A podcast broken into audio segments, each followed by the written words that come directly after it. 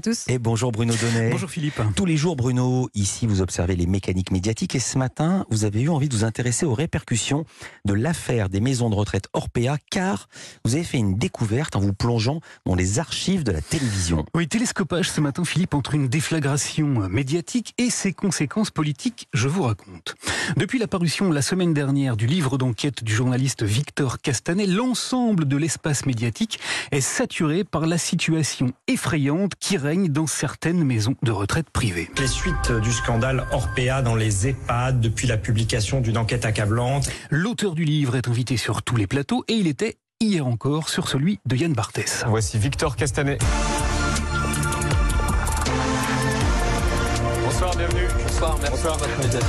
Partout, les télévisions organisent des débats et recueillent les témoignages édifiants des familles de résidents ou des professionnels de santé qui y travaillent. Hier après-midi, par exemple, sur BFM TV, une aide-soignante est venue livrer un petit éclairage sur le niveau de cynisme qui y règne. Est-ce que par exemple vous connaissez le jargon euh, qu'on emploie pour euh, qualifier une toilette en EHPAD? Non.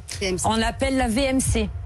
Vous savez ce que c'est une VMC visage main cul. Très chic. L'émotion créée par ces révélations est extrêmement vive dans l'opinion et la très forte médiatisation du sujet oblige donc les politiques à réagir. Voilà pourquoi, alors qu'on ne l'avait quasiment jamais entendu pendant tout le quinquennat, la ministre chargée de l'autonomie, elle s'appelle Brigitte Bourguignon, est récemment sortie du bois pour faire entendre la position du gouvernement, pas content et bien décidé à prendre le problème à bras le corps. C'est tout le groupe que nous allons interroger parce qu'il faut taper fort pour bien montrer qu'on ne fait pas n'importe quoi dans ce pays. Bref, vous l'avez compris, le plus haut sommet de l'État tient à montrer qu'il est extrêmement choqué par ces révélations. Il fait donc des annonces qui ont été reprises notamment dans le 20h de France 2. Le gouvernement a annoncé ce matin l'ouverture de deux enquêtes sur les accusations de maltraitance.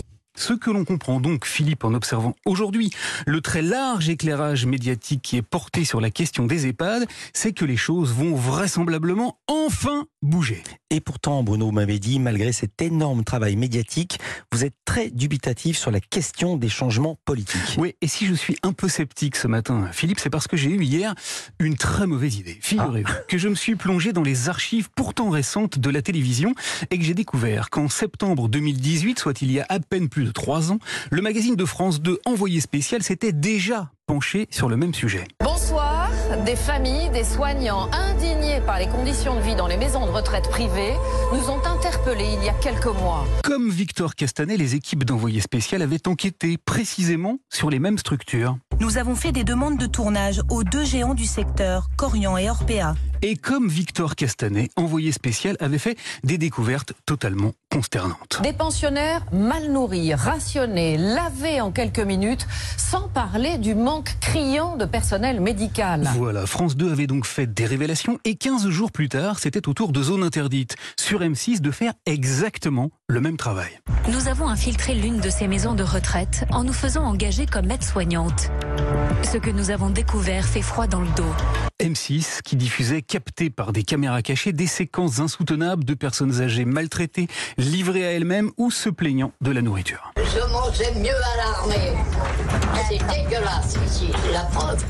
J'ai maigri de 6 kilos.